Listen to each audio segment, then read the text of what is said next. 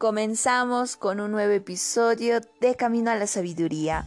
Vamos a tocar hoy día el tema sobre la mudanza.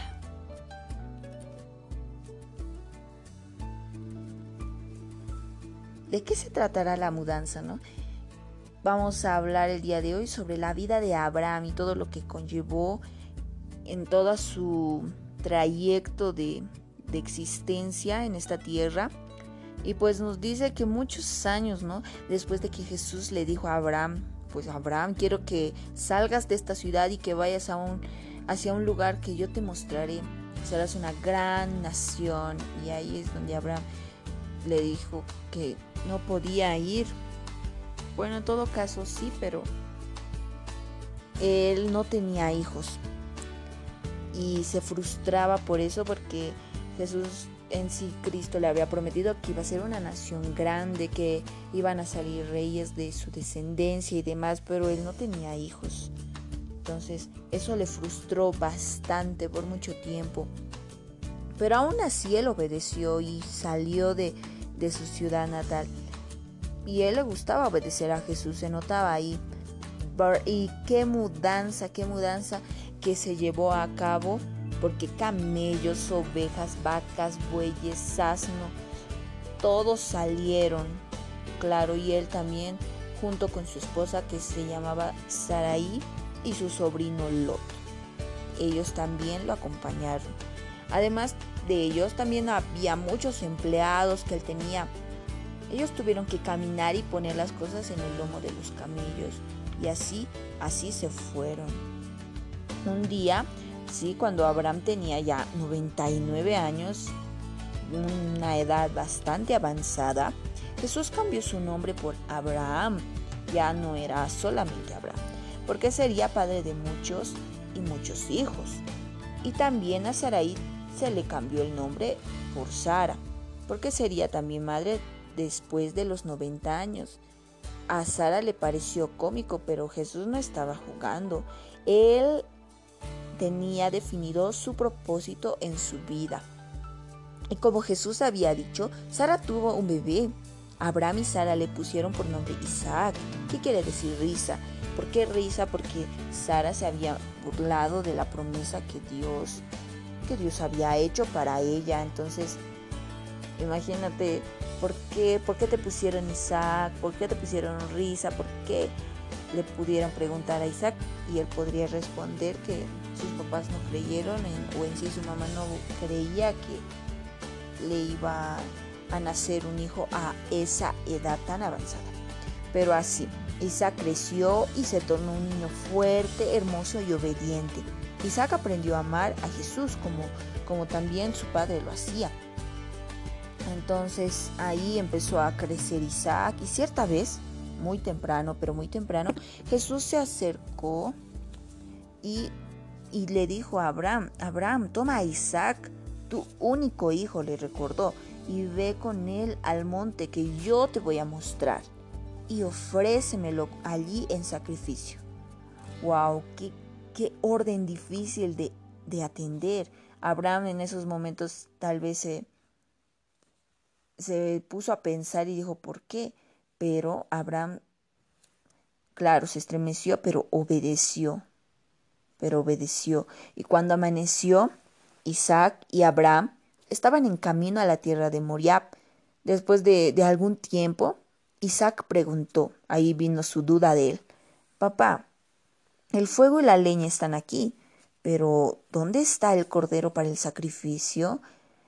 Entonces ahí fue muy difícil no contestar, pero Abraham dijo, Dios proveerá para sí, hijo mío, del cordero para el sacrificio, así que vamos nomás que Dios está de nuestro lado. Entonces, con esa seguridad, Isaac ya no volvió a preguntar a su papá. Y volvieron a caminar y caminar. Entonces, cuando llegaron al lugar que Jesús había elegido, Abraham armó el altar de piedras y puso la leña arriba. Luego tomó, tomó las manos de Isaac en las suyas y le contó lo que Jesús le pedía. Isaac podría haber salido corriendo, pero había aprendido a confiar en Jesús. ¡Wow! Qué escena tan maravillosa en esos momentos, yo me imagino.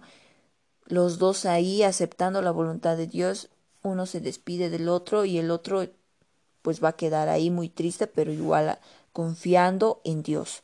Entonces cuando Abraham levantó el cuchillo para matar a Isaac en esos momentos de desesperar, de no querer hacerlo, pues Jesús gritó desde el cielo y le dijo, no, Abraham, no hagas eso. Ahora sé que no me negarías a tu único hijo. O sea, Dios ahí estaba viendo la fe de Abraham, cuán grande era su confianza ante él. Entonces, y en esos instantes ellos vieron un cordero atrapado por los cuernos entre unos arbustos que iba que iba a haber en ese lugar y el cordero murió en lugar de Isaac en esos momentos. Y así fue cuando volvieron y su confianza en Dios creció y creció más. La historia no queda ahí. Nos cuenta que también Sara quedó muy ancianita y finalmente murió.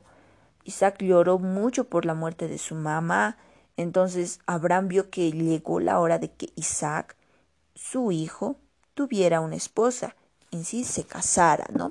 Entonces él ordenó que vaya que a uno de sus sirvientes vaya a buscar una joven buena para que se case con su hijo.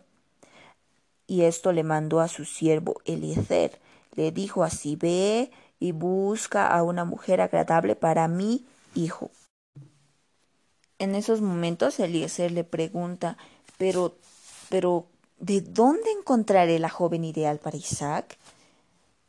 Y esa era su pregunta. Y el Señor enviará a su ángel delante de ti y te ayudará, le prometió Abraham a su siervo Eliezer. Y ahí es donde después de un largo viaje Eliezer llegó a un pozo cerca de la ciudad donde vivían los familiares de Abraham. Y después de orar pidiendo a Jesús que lo ayudase a encontrar a la joven correcta, él vio a una joven muy linda sacando agua de un pozo entonces tengo mucha sed. ¿Me darías un poco del el agua que tú tienes? Él le pidió a ella. Y agradablemente, y con cortesía, le dijo, por supuesto que sí, claro. Entonces ella también le preguntó, ¿aquellos son tus camellos? Debes tener sed como, deben tener sed como usted. También les daré agua a ellos. Y ahí es donde vino a su mente de Eliezer, esta joven es la joven, pensó. Es la ideal porque Dios respondió mi oración. En su oración Eliezer a Dios le había dicho que cualquier mujer que me diera agua a mí y a mis otros camellos también, entonces ella, ella va a ser, esa va a ser la señal, por favor, Dios, así. De esa manera oró. Y aquí Dios rápidamente le respondió su oración. Entonces, cuando ella terminó su tarea de dar agua a los camellos, Eliezer le dio una porción de regalos y le dijo, dime, ¿de quién eres hija? ¿Tu casa tiene lugar para hospedarnos? Le, preguntó. Entonces, él esperando la respuesta, después de que ella también le dijo que era sobrino de Abraham, era la hija del sobrino de Abraham. Entonces Eliezer se arrodilló allí mismo y adoró a Dios agradeciendo y se sintió muy emocionado, él muy emocionado porque Dios había guiado todos los pasos que él había dado hasta ese lugar.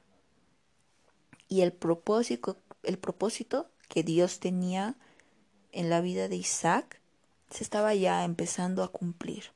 Entonces, en casa del sobrino de Abraham, Eliezer preguntó si la joven iría con él para casarse con Isaac. Claro, esa era la pregunta del millón. No podía dejarlo pasar. Entonces, Rebeca, este es el nombre de la joven, obviamente, se asombró. No sabía qué decir, pero ella amaba a Jesús y vio que el Señor le había elegido para ser la esposa de Isaac. Entonces, decidida, contestó, sí iré. En esos momentos, pues Isaac ya en esos momentos estaba en el campo, charlando con Dios, cuando de repente vio una caravana que llegaba. Era la caravana que traía a su prometida. Imagínate, wow. En esos momentos, en esos antiguamente, no, no conocías a la persona que, con la que te ibas a casar, ¿no? Otras personas elegían por ti. Entonces, imagínate, él estaba esperando a su esposa y todo eso. Entonces, cuando los dos se encontraron, vieron que se amarían y que Dios los bendeciría en gran manera. Entonces, de una de esas se casaron y fueron muy, pero muy felices. Y aquí vemos que Dios está al control de, la, de nuestras vidas. Nosotros solamente debemos ponerla ahí para que Dios obre y vamos a ver maravillas. Así que que tengas un bonito día.